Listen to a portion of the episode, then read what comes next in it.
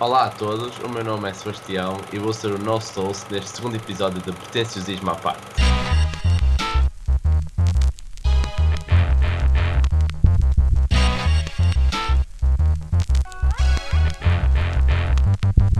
Portanto, nós hoje temos um elenco um pouco diferente, sendo que desta vez estou eu no lugar do nosso amigo José e eh, também temos outro participante que agora se vai apresentar. Como é que é pessoal?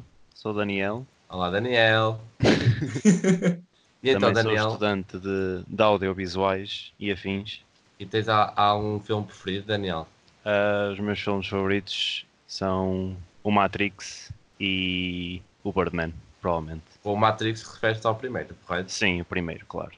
O que é que achaste dos outros? Estou a brincar, isso é a conversa para outra discussão. Ah, então, eh, os nossos outros participantes, vocês acho que já conhecem. Temos aqui o Pedro Afonso. Olá, Pedro Afonso. Para dizer alguma coisa? Sim, podes tipo, dizer Ah, como é que, como é que te Olá. sentes. Pronto. E temos aqui também eh, o Henrique Queiroz, que já esteve connosco da outra vez. Exato, olá, eu sou o Henrique. Muito bem, então. Uh, vamos passar então para o tema principal deste nosso episódio. E hoje iremos conversar um pouco sobre a relevância dos Oscars na atualidade. Se acham que estes têm relevância para a indústria, se poderiam ter mais, o que é que vocês mudariam? Algum de vocês quer ser o primeiro a abordar o tópico? A a questão dos Oscars, para mim, é uma questão fraturante hum, no cinema por várias razões. Eu não, não, apesar de ser uma pessoa que gosta muito de cinema alternativo, não sou de todo eh, uma pessoa que passa incólume àquilo que é eh, o, o normal eh, desenrolar da indústria. E, e nós não podemos fechar os olhos àquilo que se passa na América, que é de facto o grande centro de produção de cinema para o mundo, para o mundo oci- ocidental, apesar de, pronto, podemos falar de Bollywood, etc., mas Hollywood acaba por ser o grande, o grande foco até para nós, para nós portugueses, e aquilo que, que os Oscars ditam nos últimos anos eh, dito, também tem muito a ver com, com a tendência que os filmes que vêm a seguir devem, devem seguir. Passa a redundância, ou seja, os Oscars não só são, são filme, permeiam filmes ehm, que sejam bons, mas também eh, criam uma espécie de moda para os filmes que devem vir a seguir, eh, em busca de ganhar o Oscar, como é óbvio. E o que eu, cre- e o, que eu creio que aconteceu ehm, ao longo dos últimos anos, e fazer a ressalva desde já e dizer que os Oscars nem sempre foram bons, porque há, há muito aquela ideia, e, e- e muitas vezes nós dizemos isso eh, um, bocado, um bocado levianamente, como se os Oscars premiassem desde sempre os melhores filmes. Não, há muitos casos de, de anos em que os Sim, Oscars claro. não, não premiaram o melhor filme. Mas se nós fizermos uma pequena comparação entre diferentes períodos da, da história do cinema, e a história do cinema é muito curta, por isso temos que ir por décadas, eh, e, e compararmos os filmes que ganharam os Oscars aos filmes que têm ganho os Oscars eh, ultimamente, nós vamos perceber que há algum desfazamento em termos de qualidade versus a- aquilo que de facto os filmes representam para, para a cultura pop. E já agora, Pedro, achas que isso tem a ver com, com aquela questão que tivemos a falar no, no último episódio? Vocês estiveram a falar sobre o politicamente correto. Achas que posso aprender também com essa questão? Eu, eu por um lado, queria acreditar que não, eh, mas por outro lado, sim, porque hum, um bocado aquela cena do well, yes, but actually no, eh, porque se nós olharmos para os três vencedores dos últimos três anos, hum, to- as temáticas eh, revolvem em torno de minorias. E, hum, e tudo isto demonstra um bocadinho que também existe essa preocupação por parte do, do, do público, do público não, do júri dos Oscars, em adaptar-se ah, ao público.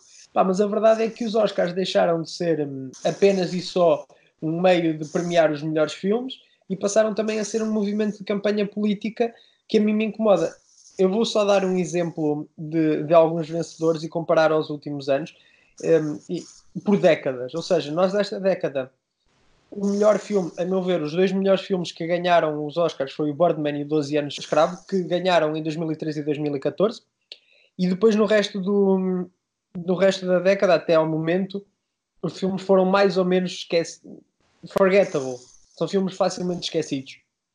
E eu, para encontrar um, uma tão parca qualidade em, em filmes premiados, tenho que ir, e estou a ver a lista agora enquanto estou a dizer isto, tenho que ir até à década de 80, onde de facto os filmes premiados também não foram propriamente os melhores.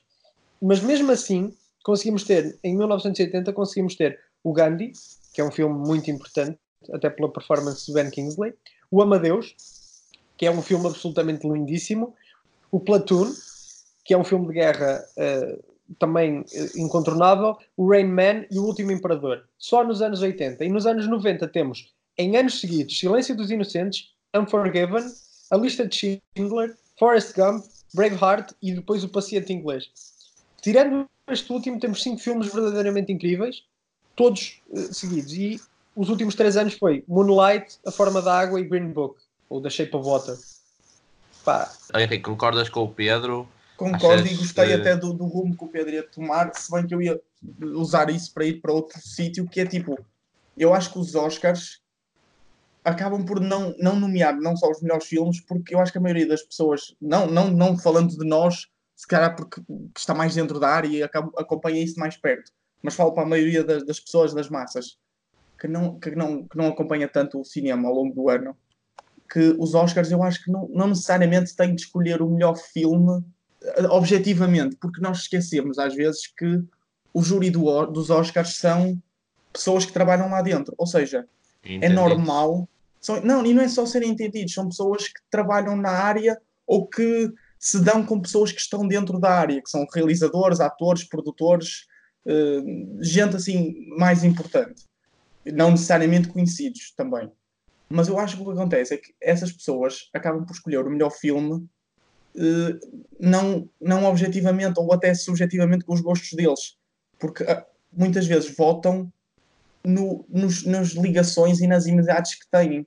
Porque eu imagino perfeitamente que seja muito possível que muitos dos júris, que se calhar nós não sabemos quem são, votem no. Ou se calhar, usando o exemplo do ano passado, muita gente deve ter votado, se calhar, no Green Book, por motivos do, de, do tema do, do, do, episódio passado, mas eu acho que também votaram neles porque ou eram amigos do produtor, ou eram amigos do realizador, ou conheciam os atores, ou meia dúzia de equipa técnica. Eu acho que tipo, essas ligações que há entre o júri e, o, e os produtores do filme muitas vezes ditam os, os vencedores. Eu acho que isso devia ser uma coisa óbvia e que devia fazer com que os Oscars não fossem vistos como o supra-sumo das competições dos filmes. Tipo, os Oscars não são uma competição mais importante do que outros, outras entregas de prémios. Simplesmente são júris que escolhem filmes. Tipo, na opinião deles, ou, ou com o dinheiro que ganharam com, com os filmes, eles escolheram o que para eles devia ser o melhor filme do ano na América. E não necessariamente o melhor filme do ano, efetivamente. Sim, são as típicas cunhas, não é? yeah, é um bocado isso. Eu não, estou a dizer que é sempre assim, às vezes, às vezes Sim, calha claro. de, de, ganhar um filme que é efetivamente bom, que é bom. Já, e já ganharam muitos. Como o Birdman, por exemplo, que o Pedro falou. Opa, mas eu acho que muitas vezes é mais uma questão de movimentos sociais e contactos. E eu, eu não acho que as pessoas deviam levar tão a sério os Oscars. Não é por os Oscars dizerem que o melhor filme foi o, o Green Book que as pessoas deviam achar que realmente o melhor filme do ano foi o Green Book. E, e renegaram o resto dos filmes, não é? Isso e é renegaram é o resto dos filmes e os filmes que ganham o prémio de melhor filme noutras cerimónias. Sim. Uh, passando agora a palavra para o Daniel. Daniel, uh, concordas também com o Henrique e com o Pedro? Ou... Eu, eu, concordo, concordo com o Henrique em parte, mas não acho que, que seja propriamente em termos de, de cunhas, no sentido de apenas conhecer as, as pessoas da indústria conhecem umas às outras e os júris conhecem-se uns aos outros e então vão votar no filme de uma certa pessoa ou num certo filme para, para conseguir a nomeação ou para até conseguir vencer. O que eu acho é que os Oscars, como, como, como tudo nesta indústria, são um negócio e há muitas notícias de que, de que os Oscars são um bocado pagos porque quase toda a gente tem, tem algo a ganhar com o seu filme ser, ser premiado. Um, por exemplo, o, filmes como o The Shape of Water ganharam mais, ganham mais 10% de, de, daquilo que ganham nos, no, no cinema uh, após terem ganho. Sim, no box office, exatamente. Uh, após terem ganho o Oscar. E, o, por exemplo, o Moonlight ganhou mais 20%. E, e eles, eles fazem campanhas para isso, e, e, e ouve-se muito falar de até de jantares e de prendas que eles dão aos júris de, de parte da, da, equipa de produção do, dos filmes para tentar, para tentar conseguir um, para tentar conseguir uma nomeação ou até, ou até vencer. Uh, isto aqui, uh, os Oscars em termos de, de, de, relevância, eu acho que está a perder de uma certa forma, porque eles estão a perder audiências cada vez mais. Uh, por exemplo, em, em, acho que em 2014, em termos de televisão, pelo menos, não sei como é, como é que era em, em, em serviços de streaming ou assim, mas havia cerca de 40, 43 milhões de pessoas a verem os Oscars, enquanto que em 2018 houve 26. Portanto, isso é, é quase metade da audiência que tinham e perderam isso em, em 4 anos. Mas, no entanto, continuam a ganhar dinheiro com isto e continuam a ganhar cada vez mais dinheiro até. Um, porque o preço de, de anúncios no, nos Oscars vai, vai subindo cada vez mais. Um, e, e, eu acho que isto também é, influencia um bocado aquilo que, que, o Pedro também falou e que, e, e que tu, Sebastião, também falaste, que é um, a, a, aquilo que nós falamos no episódio anterior de, do. Um, politicamente correto. Do politicamente correto joga muito com isto porque agora temos uma, uma empresa, como muitas outras empresas, como foi por exemplo o caso da Gillette, que, que estão a tentar ser bem vistas uh, nesse aspecto do politicamente correto e tentam fazer algo que, que seja um bocadinho mais mais. Uh, como é que se diz? Acessível às massas? Uh, sim, acessível às massas e um bocado mais seguro nesse aspecto. E portanto houve, houve, muita, muita polémica por detrás dos Oscars que também movimentam um bocado. Uh, aquilo mudou um bocado aquilo que poderia ter sido algumas nomeações. Tivemos, por exemplo, o movimento Me Too, que, que também afetou a, a, indústria do cinema bastante, de uma forma bastante forte.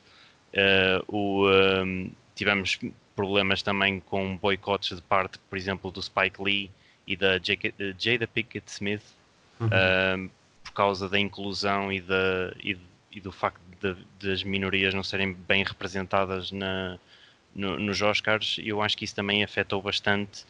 Uh, afetou bastante aquilo que nós, que nós temos visto.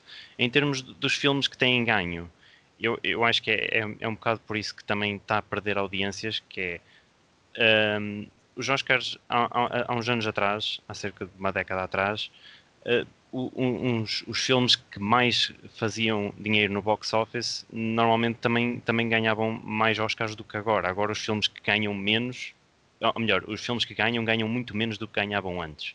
Ou seja, por exemplo, em 2004 ganhou o Lord of the Rings, o Return of the King, que foi um filme que fez quase 400 milhões no box office, ou mais até.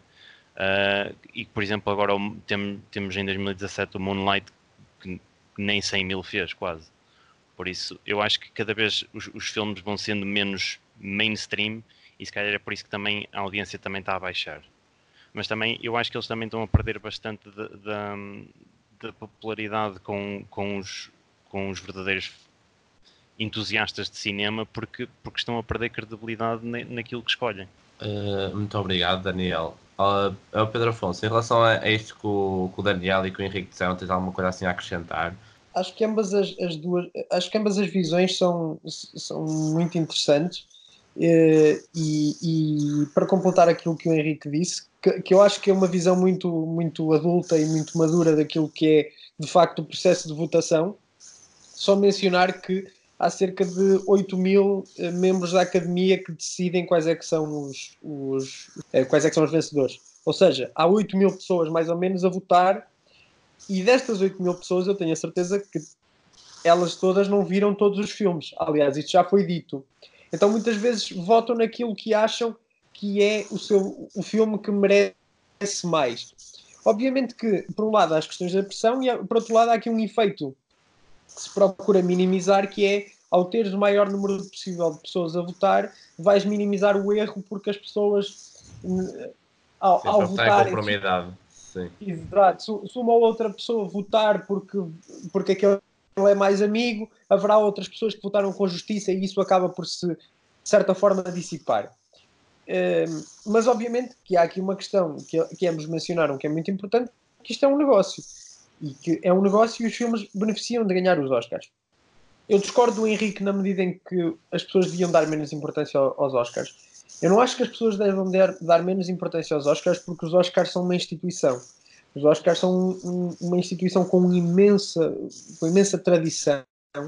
Uh, são uns dos pilares fundadores do Hollywood, do Studio System e de tudo aquilo que nós conhecemos atualmente como cinema e acho que devem ser respeitados como tal. Uh, mas, ao mesmo tempo, acho que outros festivais deviam ser tidos mais em conta um, não, e não vistos como uma, uma um, componentes uh, paralelas, alternativas daquilo que é o circuito normal de um filme. Ou seja, os Oscars premiam os melhores filmes americanos, sim, mas Cannes não tem que premiar só os melhores filmes uh, europeus, e até porque nem é isso que faz. Aquilo que eu acho que Cannes traz de super interessante é que nomeiam todos os anos um, um, um júri, e a partir as pessoas já sabem que aquele júri vai ser aquele, um júri vai ser aquele. E, e, por exemplo, em 2002 ou 2003, creio que foi 2002, o Old Boy ganha o prémio do júri do, do Festival de Cannes e isso é, é dito pelo, pelo, Tarantino, porque esse ano o júri era o Tarantino e o Tarantino tem uma panca por filmes asiáticos. E ele disse isso desde o início. Não é, não é uma, uma surpresa que um filme asiático tenha ganho alguma coisa com o Tarantino, mas as regras do jogo já estavam assim desde o início, toda a gente participa de vontade livre. Por fim, uh, uh, antes de, também de passarmos, é que, é que eu acho que de facto esta questão do, do, dos, dos box office e do, dos valores de box office terem vindo a diminuir, para mim demonstra duas coisas. Não é que os Oscars estejam a, a, estejam a dar mais importância a filmes laterais, por assim dizer, passa a expressão, porque sempre deram, sempre deram alguma uh, importância a filmes que não eram tão comuns ou, ou que fossem à partida filmes que fossem tão vistos. Estou a ver aqui em 1979 o Kramer vs. Kramer, que é um, eh, que é um filme acerca do divórcio. Na altura é um filme verdadeiramente uh, uh, vanguardista. Fraturante. Sim, fraturante também mas ou em 77 que ganha o, o Annie Hall, que são filmes que são, que são diferentes, são filmes que fogem um bocadinho daquilo que é o, o canon normal do, do, do, cinema que os Oscars premiam. Assim como em 2004 ganha o Crash, por exemplo. Uh, quer dizer, não, não, não, vejo, não vejo por aí um problema. O que eu acho é que, um, eh, e indo um bocadinho à, à, à boleia daquilo que o Henrique disse, é que os, os Oscars deixaram de ser o grande um, controlador da opinião das massas. Ou seja, Sim. as pessoas já têm muito mais por onde procurar e então quando não lhes apetece ver uma determinada obra, não é porque ganham um Oscar que vão ver essa obra. E basta ver isso nos últimos 10 anos, o que é que aconteceu. De facto, isso é isso que tem acontecido.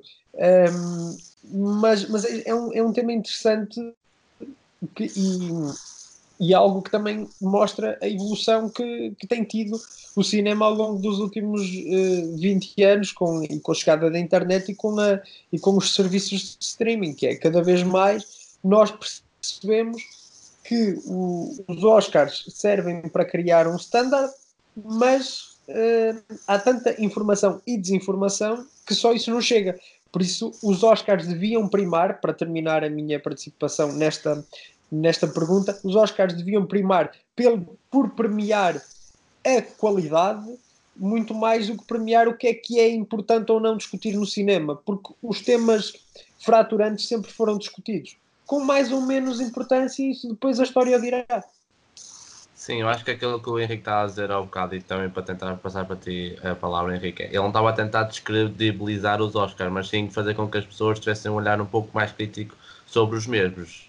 Estou a dizer isto bem, Henrique. Exato, não, é isso, era isso que eu também queria dizer, que é tipo, eu não acho que as pessoas devam olhar com uma inferioridade sobre os Oscars. Eu acho que os Oscars são, são uns prémios muito importantes, foi o que o Pedro disse, são uma instituição, uh, ajudaram imenso na construção do cinema, de Hollywood, do Star System e disso tudo. Eu não acho que sejam, que sejam, deviam ser menos importantes do que são. Eu acho é que as pessoas eh, não é que deem demasiada importância, mas seguem-se demasiado pelo que os Oscars dizem. Eu não acho que não é por o, Oscar, o, o, prémio ser entregue ao Green Book que o Green Book seja necessariamente o melhor filme do ano. porque se calhar os Globos de Ouro vão entregar esse prémio a outro filme e os BAFTA vão entregar o prémio a outro filme e Cannes vai entregar o prémio ainda a outro filme. E eu acho que as pessoas deviam ter pelo menos essa noção de que é uma opinião subjetiva, porque foi o que o Pedro disse, são 8 mil pessoas que escolhem aquele filme. E eu não acho que seja, por serem essas 8 mil pessoas, que seja melhor ou pior. Porque se calhar um, o, o, voto do público vai, pode ser pior ou pode ser melhor, depende da, do ponto de vista da pessoa. Não, não acho que não haja, não haja uma, um sistema de votação perfeito. Eu acho que as pessoas não deviam idolatrar tanto os Oscars como se fossem o, a realidade, ou seja, não é por os Oscars, foi aquilo que eu disse, não é por os Oscars dizerem que aquilo é o melhor filme, que aquilo efetivamente é o melhor filme, porque existem muitos filmes europeus, asiáticos e, e, e indianos e de outros países até, que se calhar se competissem lado a lado com filmes americanos que podiam, podiam ser melhores e muito, com muito mais qualidade do que os filmes americanos que ganham o Oscar. Mas, por exemplo, já agora vocês acham que os, que, os filmes que ganharam assim este ano os Oscar, uh, os, alguns dos que ganharam o Oscar, vocês acham que destoam assim tanto daquilo que é um bom filme ou uma boa direção de fotografia, um bom acting, etc? Tem anos, tem anos. Acho que há anos em que, em que por acaso, na minha opinião, foi realmente o melhor filme do ano e tem anos em que eu acho que não, nem sequer devia ter concorrido nem devia ter sido um dos nomeados. Ok, vamos passar então agora a palavra para o Daniel, se ele quiser acrescentar mais alguma coisa. Respondendo um bocado à, à tua pergunta, este, estavas a falar deste ano em específico, se houve. Hum, Sim, se houve por, com o exemplo deste ano, se achas? Um dos, um dos exemplos, ou, ou, dois dos exemplos que, que eu dou este ano foi, foi por exemplo, a nomeação do, do Black Panther e do, uh, e do Bohemian Rhapsody para melhor filme quando eu acho que, que não se aproximam muito da qualidade de, de, outros anos e eu acho que havia filmes que eles poderiam ter escolhido melhores, principalmente o Black Panther. Eu sei que é um filme que pode ter alguma importância para, para muitas pessoas que, que, se, que se sentem representadas com isso, mas acho que ah, eu, eu vi o filme e acho que não, não merecia uma nomeação para, para melhor filme. Se merecia uma, uma, uma nomeação e um, e um vencedor de melhor costume design, como, como ganhou, sim, talvez. Agora, até, até banda sonora, acho que não, não era nada de especial. Ok. Uh, eu queria vos perguntar, depois desta conversa, uh, eu gostava que vocês também argumentassem um bocado sobre as vossas respostas, se conseguirem. Se os Oscars fossem verdadeiramente justos e premiassem os filmes que realmente merecem, na última edição dos Oscars, qual é que seria o filme que acham que merecia ter sido premiado com o prémio de melhor filme? Pá, eu pessoalmente, acho que todos os filmes que estavam, que estavam nomeados o ano passado, não havia nenhum propriamente que eu achasse que tivesse uma qualidade muito acima da média. Acho que o Roma e o The Favorite foram os melhores e acho que a vitória devia ter sido entre, entre ambos. Uh, nunca o Green Book, nunca o Green Book, que é uma charupada absurda. Não, também não sou daqueles que acha que o Black Clansman devia ter ganho só porque o Spike Lee fez o choradinho. Não, pá, com, com o respeito, estou-me a cagar para o Spike Lee. Uh, não é tão bom cineasta como acha e não é por fazer um filme que de facto eleva uma, toda uma raça e, e, é uma história interessante, é um filme interessante. É, está longe de ser um grande filme, é um filme bom. Não acho que é por isso que ele devesse ganhar. Um, há, há, há aqui muitas coisas e olhando até para, para, todo, para, os filmes que estavam nomeados, eu só estou a falar mesmo dos filmes que estavam nomeados, porque se eu for buscar outros filmes que sim, sim, sim, claro. nessa, como por exemplo o Mandy, como por exemplo Annihilation, como por exemplo, e, e com uma cena que não é muito, não é muito o meu género, mas até o Spider-Man Into the Spider-Verse, que é um, é um bom filme. Epá, nós temos aqui casos de, de filmes muito bons, o First Reform, que podiam ter sido e deviam ter sido nomeados para os Oscars e não foram em detrimento de outros tipos de outro tipo de filmes que, que pronto que, que falavam mais com aquilo que era o que era o, o, o júri dos Oscars mas que não fazia propriamente epá, não eram propriamente grandes filmes. Uh, e, e, nesse aspecto eu, eu até vou pôr em causa não só o melhor filme mas como ponho até em causa o melhor ator porque eu estou longe de achar que o Rami, o, que o Rami Malek, só porque lhe puseram uma dentadura, é, pareça com o, com, o, com o Freddie Mercury, que faz dele um melhor ator que, por exemplo, o Willem Dafoe no At Eternity's Gate, porque não faz. Sim, sim. Agora, e, e até ponho em causa mais outra, que é o facto de ganhar o de ganhar o, o melhor screenplay, ganhar o Green Book, quando tens o First Reform, ou quando tens o The Favorite, ou então ganhar a melhor cinematografia ganhou o Roma, ok, até dou de barato, mas ao mesmo tempo tinhas o Cold War e tinhas o Favorite a, a, a lutar para isso. E, e, para mim, os, os dois piores de todos é dizerem que, que o editing ganha o Bohemian Rhapsody, que é o filme Exatamente. pior editado que eu já vi na minha vida, destes grandes filmes, ou, ou olhar para o production design e o costume design e ganhar Black Panther, mas quer dizer, tínhamos o The Favorite, tínhamos o, tínhamos o First Man, que eu, eu tenho muitas dúvidas uh, acerca, de, acerca de muitas das vitórias de, do último ano.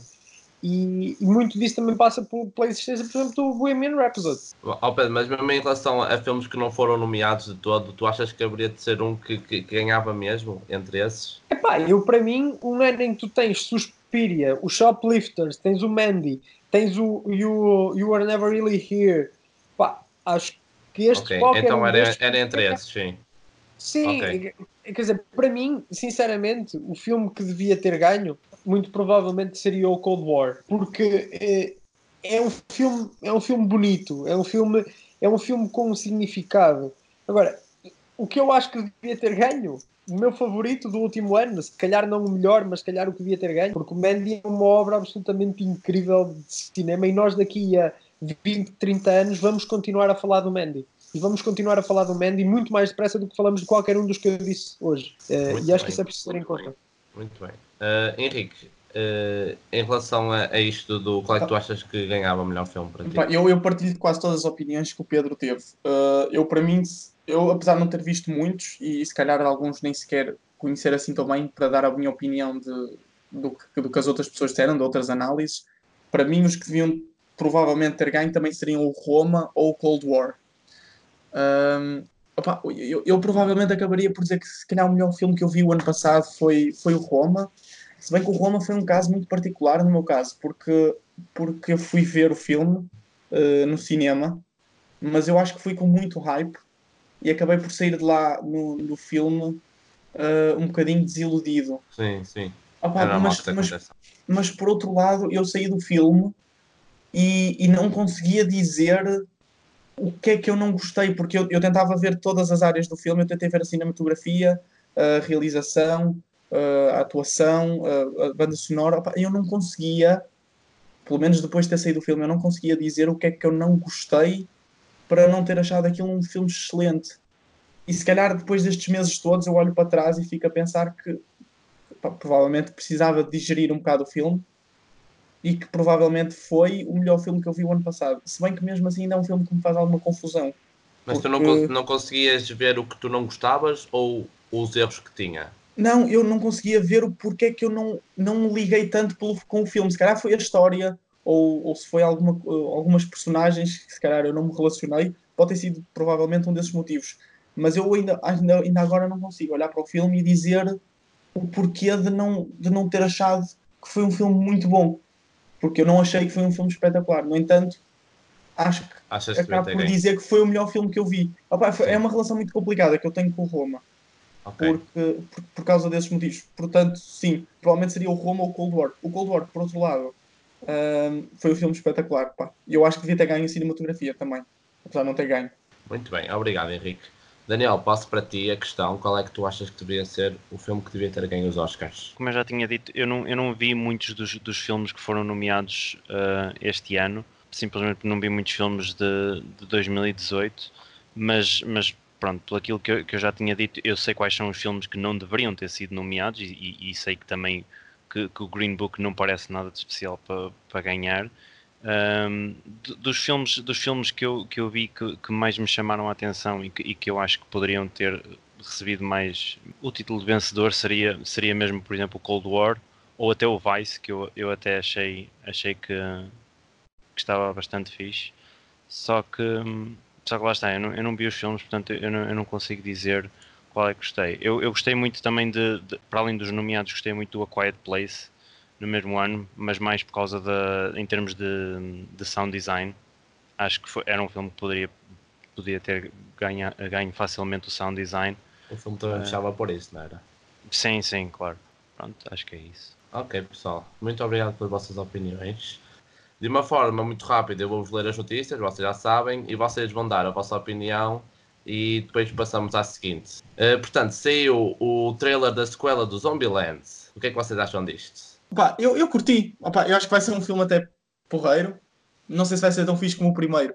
Eu acho é. que provavelmente vai sofrer o que muitas sequelas sofrem quando sai muito tempo depois, que é, vai ser muito forgettable. Acho que as pessoas vão ver e vão ficar, ah, yeah, foi fixe. Uhum. E esquecem-se. Achas que o primeiro foi memorável? Sim, então 10 anos depois as, as pessoas ainda se lembram do filme e criam uma sequela. Certo. Pedro, ah, eu, falar? Sim, ia dizer que eu acho que é um bocado estúpido estarem a fazer agora o Zombieland 2 porque não havia. O primeiro não abre espaço para haver uma sequela. Uh, porque, é uma, porque é uma história fechada em si mesma. O, o, primeiro filme é muito fixe de ver, mas não é propriamente um, um enorme filme. É fixe, é engraçado ver-se e quer dizer, não vejo necessidade nenhuma de ver um de fazer, ver ser feito um filme pá, vai ser feito com, com as mesmas pessoas passado 10 anos, vai ser como o Henrique disse, forgettable. Não havia necessidade. E, e tudo isto leva para mim a um problema mais grave, que depois podemos falar mais à frente, que é da necessidade, em vez de criar filmes novos, de se fazer uh, sequelas. E este é mais um caso. Muito bem. Uh, Daniel, tens algum uma, alguma opinião em relação a isto? A minha opinião neste assunto vai muito em contra a do Pedro, que eu, eu gosto muito do Zombieland, eu fui um grande fã do primeiro filme e um, pá, quando vi o trailer do, da sequela que vai sair agora, sinceramente não achei assim grande piada. Acho que é uma, é uma sequela desnecessária que está a tentar só tentar eh, aproveitar-se um bocado da fama que o primeiro filme teve e não sinto que vá não sinto que vá adicionar nada. Lá está, como o Pedro disse, o, o, o primeiro filme eu acho que acabou, acabou bem em termos de, de fechar a história e deixar uh, o destino das personagens um bocado à interpretação de, de, de, cada um, do que é que lhes poderia acontecer depois, e, não, e, não, e acho que continuar só vai estragar um bocado isso. Mas também eu, eu sou um bocado da opinião, tanto como este filme como outros, que se, se quiserem fazer mais um, porque eles vão fazer mais um, claro eu vou ver e eu vou ver como é que é. Tipo, a mim não, não me causa grande transtorno. Ah está, a única coisa que pode, que pode causar algum mal é porque o dinheiro que estão a gastar em filmes como estes, só para tentar ganhar um bocado de dinheiro, é, não estão a gastar em filmes novos. E, e, e isso vê-se muito com, com, outros, com outros franchises agora de, de, que estão a tentar eh, reviver, de, que já são bastante antigos, como por exemplo os que me lembro agora são os do Terminator, foram pegar tipo no Arnold Schwarzenegger que já está quase uma múmia e tipo metê-lo outra vez noutro filme que fica um bocado ridículo quando o gajo é tipo um robô mas parece que tem tipo a idade que tem, que é tipo, 60 anos, mas não sei certo. o que é que vocês acham. Obrigado, Daniel. E, e se, se, vocês me permitem, eu sei, não sei se como ouço consigo dizer alguma coisa em relação a isto, mas é basicamente concordar com vocês que também acho que o Zombieland 1 estava bom para o que foi. Eu também gostei bastante do filme, apesar de ser uma coisa é mais entertaining, né? Mas hum, acho que o facto de eles estarem a fazer a sequela é mesmo para fazer render o. Como é que se costuma dizer a expressão? Fazer render o. Encher chouriço. É, é, é, de alguma forma. Mas pronto. Então vamos passando para, para o segundo tópico, para a segunda notícia. Uh, a sequela do It já foi anunciada e irá ter quase 3 horas. O que é que vocês acham disto? Pá, para quê? Outra vez? Para quê? Para que é preciso um IT 2. Não, a cena é, a cena é, é preciso um IT 2 porque o livro é, é, estupidamente grande mesmo. O livro é enorme. Oh, e, e o... Diz, diz. Eu percebo, mas tipo, o filme não é o livro. Ponto número um. E acho é que um é um bocado, é um bocado. Tipo, eles fizeram o primeiro a saber que iam fazer o segundo. Pronto, ok. Mas então, eu, eu, vou, eu vou tentar explicar a minha opinião da maneira mais sucinta possível, que é quando um filme uh, resulta por si mesmo, sem tu, veres, sem tu teres que ler o livro, por isso, para mim, um filme fez o seu trabalho. O It é uma excelente adaptação de um, de um livro para o cinema. É uma adaptação bem conseguida a todos os níveis. há espaço para sequelas, abre espaço para sequelas, porque lá está, como tu dizes, é um livro muito, grande, mas o filme resulta em si mesmo. Tu não precisas de continuar a contar a história, porque no fundo o primeiro filme já contou uma história totalmente diferente. O primeiro filme é muito bom e, e eu que, que lá está, não sou uma pessoa que, que prima muito pelo seu gosto por cinema comercial, por assim dizer, achei o It um filme muito bem conseguido. Pá, se o filme é bem conseguido, se tu não precisas de ler o livro ou sentes que não precisas de ler o livro para ter este, este contexto, não tens necessidade de, de haver uma sequela. E havendo uma sequela, pá, três horas, mano. Para isso mais vale fazerem uma trilogia. Opa, sim, eu acho três horas um bocado exagerado. Mas, mas é isso, eu, tipo, eu acho que eles fizeram o primeiro filme com uma história assim, a começar e a acabar, com aquele medo de se isto correr mal, ao menos temos aqui um. Tipo, e acaba e começa.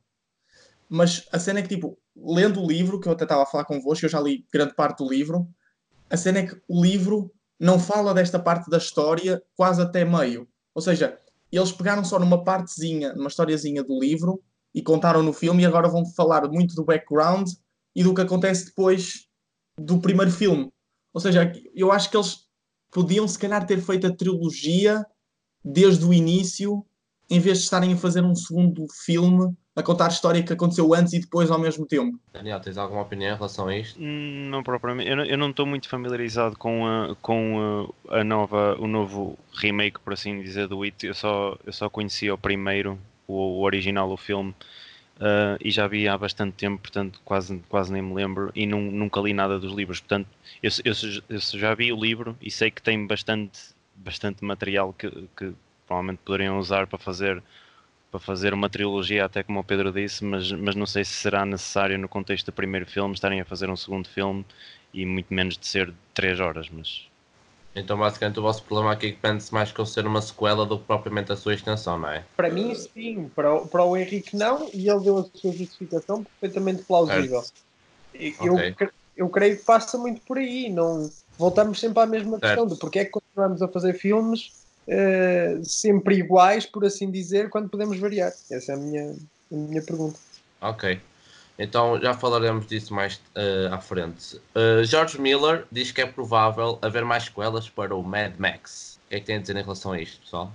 Eu tenho a dizer que o George Miller é um ganda, um ganda cineasta o Jorge. O George Miller, não sei, mas o George Miller é do caralho. dizendo, dizendo isso, é, epá, acho que é uma notícia muito boa para toda a gente que, que gosta de cinema. Porque lá está, esta é daquelas sequelas que um gajo não se importa. de...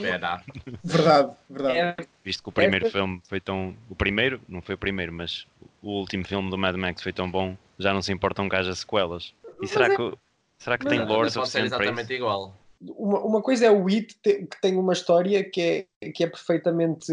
Que, que se contém em si mesma, por assim dizer. O, o Mad Max apresenta-te um mundo. E ao apresentar-te um mundo, abre-te muitas outras possibilidades para muitas outras coisas. E eu, isso, isso eu acho mais interessante do que propriamente ver um filme acerca sobre, de. Sobre uma personagem, se calhar. Exatamente. Sim. Mas mas percebo que nós muito facilmente nos, a mim e ao Daniel e também a ti, uh, Sebastião, tendo em conta a argumentação que demos anteriormente, acho que podem muito, muito facilmente dizer ah, pois, mas vocês para o Mad Max, como vocês gostam, já, já é na boa. A justificação é mesmo essa, tu não estás a basear o filme numa personagem, apesar do filme se chamar Mad Max, o Mad Max. Exatamente, mas é isso. Basicamente é como se fosse um jogo de mundo aberto ou um jogo que é só uma história que chegas ali e acabou. Um jogo é, de mundo aberto é tens muito para explorar. É um universo, é um universo Exato. em que eles podem, eles até podem retificar muito daquilo que, que, que o pessoal achou mal do, mal do primeiro filme. Ou seja, a falta, a falta de história ou a falta de desenvolvimento de, de não de personagem, mas se calhar do, do mundo em si, que eu acho que é um mundo bastante interessante, se calhar era, era nisso que eles podiam apostar, não sei. Eu, eu, só, eu só fico um bocado receoso porque eu não estou eu não a pôr a ter receio que o George Miller não consiga fazer isso, porque eu acho que consegue. Foi o que o Pedro disse, é um cineasta espetacular. O problema é que o Fury Road teve pai 10 anos em pré-produção e foi mesmo complicado fazer porque, porque, acabou por nem ter um guião, foi todo feito em story, à volta de storyboards. Epá, eu não sei se ele de repente diz, ah, eu vou fazer mais dois filmes e ainda vou fazer uma, um spin-off com a Furiosa. Epá, eu não sei se ele assim de repente dizer isso, se vão correr todos bem. Achas que ele mudando a sua, a sua forma de trabalhar para uma coisa um bocado mais estruturada que pode, que pode dar se resultados? Calhar, se calhar, eu não sei, eu também não conheço muitos filmes dele, eu só conheço os Mad Max e o Happy Feet. Uh, opa, eu, eu acho que ele consegue Happy fazer. Feet, no coração. Eu, eu acho que ele consegue fazer. Eu só não sei se depois de ele ter demorado tanto tempo a fazer o Fury Road, que foi um, um filme espetacular que eu adorei, eu não sei se ele de repente em que é 3 anos, 4 anos, o que seja, faz mais dois filmes e um spin-off. É só isso. Mas, tipo, mas gostava, que, eu adorava que fizessem e que ficassem espetaculares. O que interessa é que estamos ansiosos para ver o resultado. E passando para a próxima notícia, na Comic Con de San Diego, San Diego, tivemos várias notícias novas, sendo que a que causou mais impacto foi o regresso de Blade ao cinema, interpretado por Mahershala Ali. O que é que tem a dizer em relação a isto? Daniel, tu é que és o. Não se atropelem todos uns aos outros. Não, o Daniel é que é o, o master do, do cinema bosta dos anos 90, por isso. por acaso também não estou muito familiarizado com o Blade. Acho que já vi o. Aquilo é uma trilogia antiga uhum. com, uh, que era com o Wesley Snipes, não era? Exatamente. E eu, eu, eu, vi. Eu acho que só vi os primeiros dois na altura. Então e, estás mas... para falar. Sim, sim. Epá, eu, eu acho que a, a, única coisa que me incomoda um bocado desta notícia é que um, o, acho que o Blade, o novo, vai fazer parte do MCU. E vai ser feito, e vai ser feito pronto, pela, pela, pela, pela Marvel, os, a Marvel Studios, e eu acho que vai ser um bocado mais daquilo que já temos visto da Marvel ao longo de, destes anos, que é, pá, é mais um é, filme para eles adicionar. Sim, é a mesma fórmula. É assim, a, a, o, o, os, os primeiros dois, os, primeiros dois filmes, pelo menos o terceiro se calhar também é assim, mas eu não vi, uh, tinham, tinham cenas de ação espetaculares. Eu acho que estava que, que, era uma coisa muito fixe de se ver interpretada também pela, pela Marvel, porque eles, eu acho que eles a ação conseguem fazer bem, mas, mas vai ser mais, mais do mesmo daquilo que já temos visto. Não, opá, eu, eu antes de, de passar a palavra para o, para o Henrique, é mais o, o, facto, para, para mim é incomodativo. O Blade é um filme, eu disse que filmes bosta dos anos 90, mas o Blade é um filme muito fixe. E, e a mim chateia-me mais uma vez uh, voltarmos à questão de que os filmes, não há filmes novos, o que há é remakes. Pronto, isso a mim pessoalmente incomoda-me porque acho que nós já devíamos estar a tentar passar para um novo nível uh, dentro do cinema. A questão do, do, do Blade é que o Blade sempre foi um, um, uma personagem um herói, um, ehm, e os seus filmes também mostram isso, muito violento. E, epá, eu vi o Blade, o Blade é um filme muito fixe, mas é um filme muito fixe porque de repente tens 30 cabeças a voar ao mesmo tempo porque o Blade uhum. cortou a, a, a vários vampiros. Epá, e isso é fixe, mas tu se introduzires isso num universo do MCU, um, ehm, tu vais ter que diminuir a, a, quantidade de violência porque... Hum, Pode não ser acessível a todos os putos têm que continuar a ir ver e a alimentar aquela máquina de produção. E como Também é um tal, estilo diferente. Exatamente, e eu, eu vejo um bocado a, a essência do Blade a perder-se com isso.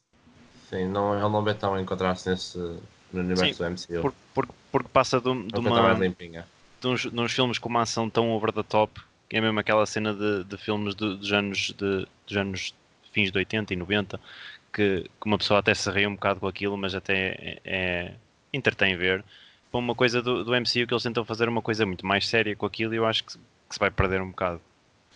Henrique, tens alguma coisa a dizer em relação a este tópico ou podemos já passar para o próximo? Pá, não, eu não vi os originais, por isso eu não, eu, não, eu não sei bem o que esperar. Acho que é, eu concordo com quase tudo que disseram, que é devíamos fazer menos remakes e, e eu não conhecendo os originais acho que é capaz de estragar a típica um, cena que os filmes eram de, de, do que o Pedro disse, ser um típico filme dos anos 90 com a ação assim over the top, eu acho que é capaz de estragar, vão acabar por estragar isso por, por passar a ser um filme da MCU.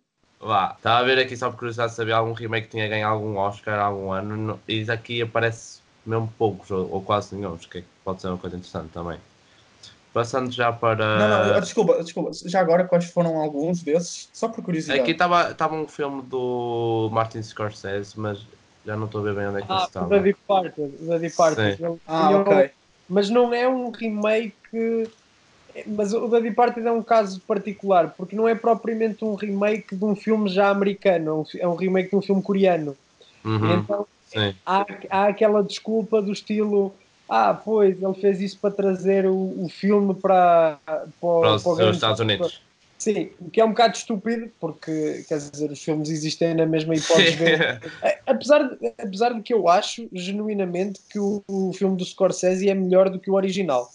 E eu já vi os dois e eu acho que o do Scorsese é superior.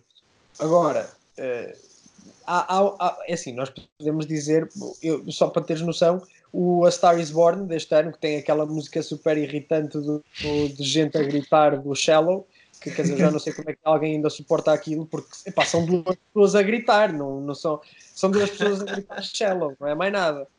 E aquele filme já é pá, a terceira vez que fazem o que pegam naquele argumento e tentam fazer um filme com o argumento e fazem um filme com o argumento.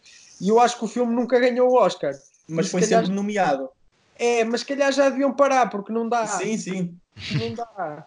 É só curiosidade, porque sempre que fizeram esse filme, que é para a terceira ou quarta vez, exato, uh, o filme sempre foi nomeado para imensos Oscars.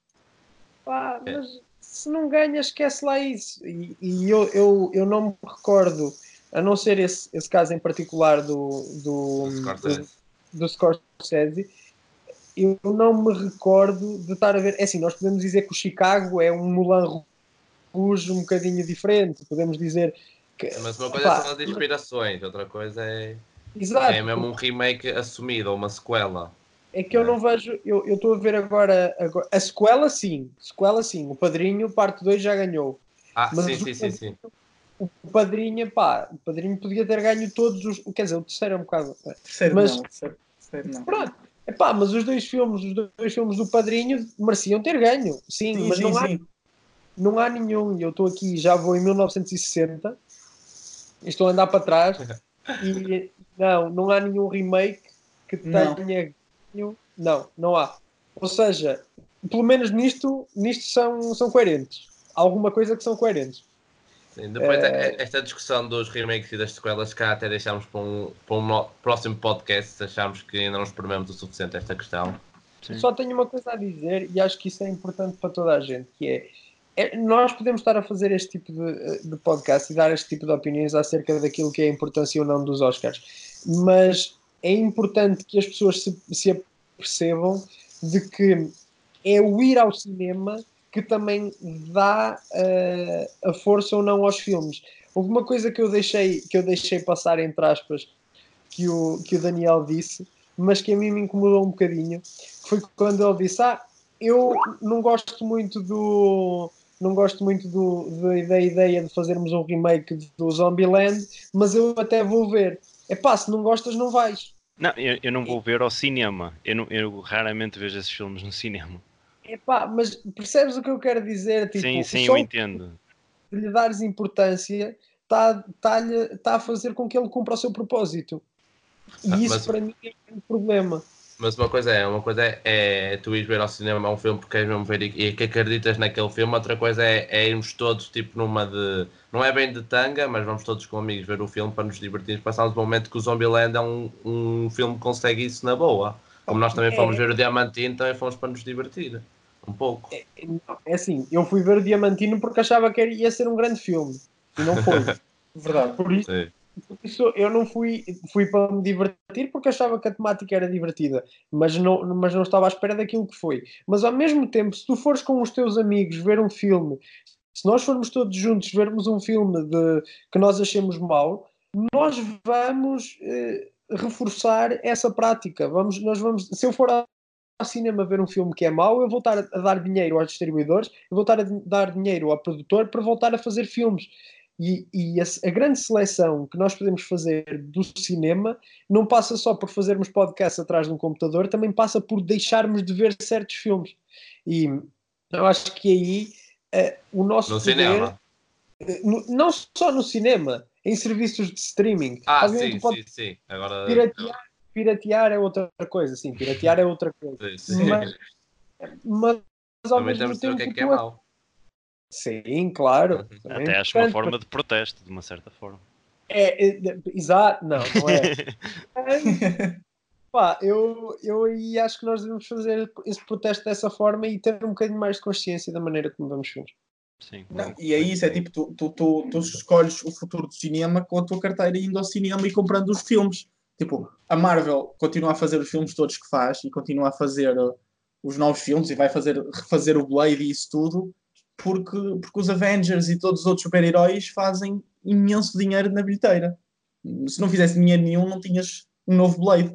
Sim, e, e, daí, é, e daí é que vem também a, a onda dos, dos remakes todos, é porque é muito mais fácil ganhar dinheiro de um, de um, de um, de uma história que já é conhecida por toda a gente e que toda a gente vai querer ver do que criar algo novo Exatamente. que se calhar nem tanta gente vai, vai aderir. Exatamente. É mais fácil venderes o, o Terminator 27 do que o do que um, um Dunkirk, por exemplo.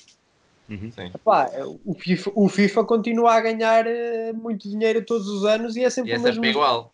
Não é sempre igual, mas pronto. Vá, uh, pessoal, então olhem, eu vou finalizar o episódio, já nos estamos a esticar.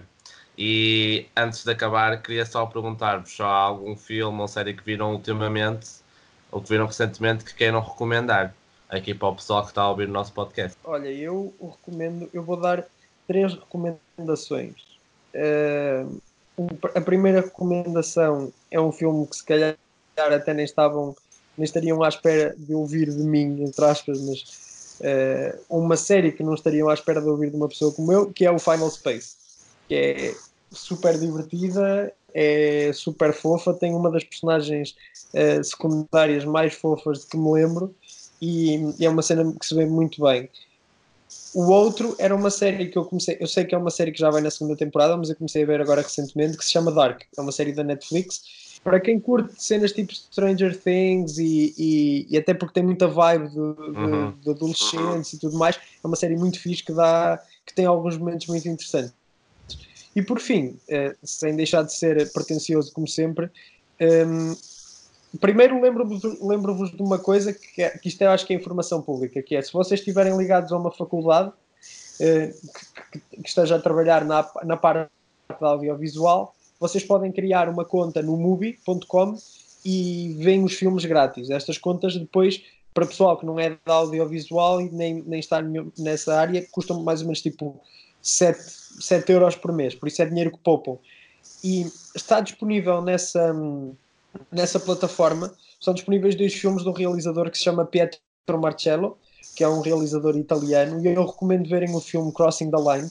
É uma média-metragem, média-longa-metragem, tem mais ou menos uma hora, que é acerca do, de uma viagem, de várias viagens de comboio por dentro de Itália, em que que vai, em que o autor vai eh, confront, confrontando, não é a minha palavra, mas vai falando com várias pessoas que habitam este submundo da, do, dos, dos, comboios italianos e faz uma caracterização do país muito interessante. Eu pensava curiosidade, se tem alguma coisa a ver com o Guido Guidi? Não, não? Mas, mas, mas é uma em termos de inspiração, tenho quase Sim. a certeza que Pietro Marcello foi buscar o trabalho do Guido Guidi. É porque há muito essa ideia da languidez e, e de ir buscar a beleza ao, ao desconhecido. Ok. Uh, Daniel, para variar também um bocadinho a ordem, uh, o que é que tu recomendas assim em termos de séries que tenhas visto recentemente ou, ou filmes? Uh, eu posso recomendar dois filmes, pelo menos, e, e, vou fazer uma, uma coisa do género de um filme bom e um filme não tão bom, para não dizer mau.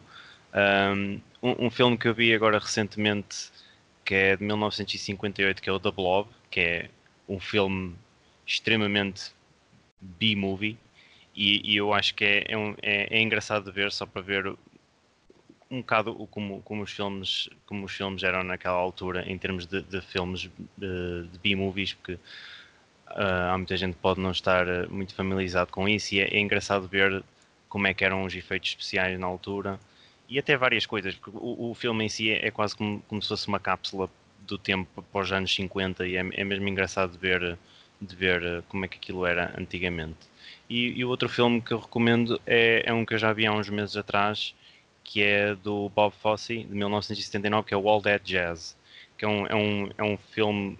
A, a temática não é, pode não ser assim muito interessante, que é de, é de dança e de, de performance de dança, Uh, e de coreógrafos, mas, mas uh, a parte que eu achei mais interessante neste filme, não só a edição de, de, som, mas a edição em si, eu acho que está incrível porque o filme, o filme é um bocado longo e a maneira como eles, como eles uh, contam a história da, da vida do, do, personagem e depois combinam isso com atuações de música e performance, é mesmo, acho que é mesmo incrível. Por isso, esses são os ah. filmes que eu recomendo. Ok, Daniel. Só em relação àquilo que o Pedro disse há um bocado do movie, é só para dizer que nós não temos nenhum patrocínio, pessoal, ok? Ainda. Isto aqui é um episódio de desmonetizar essas cenas que o pessoal costuma dizer.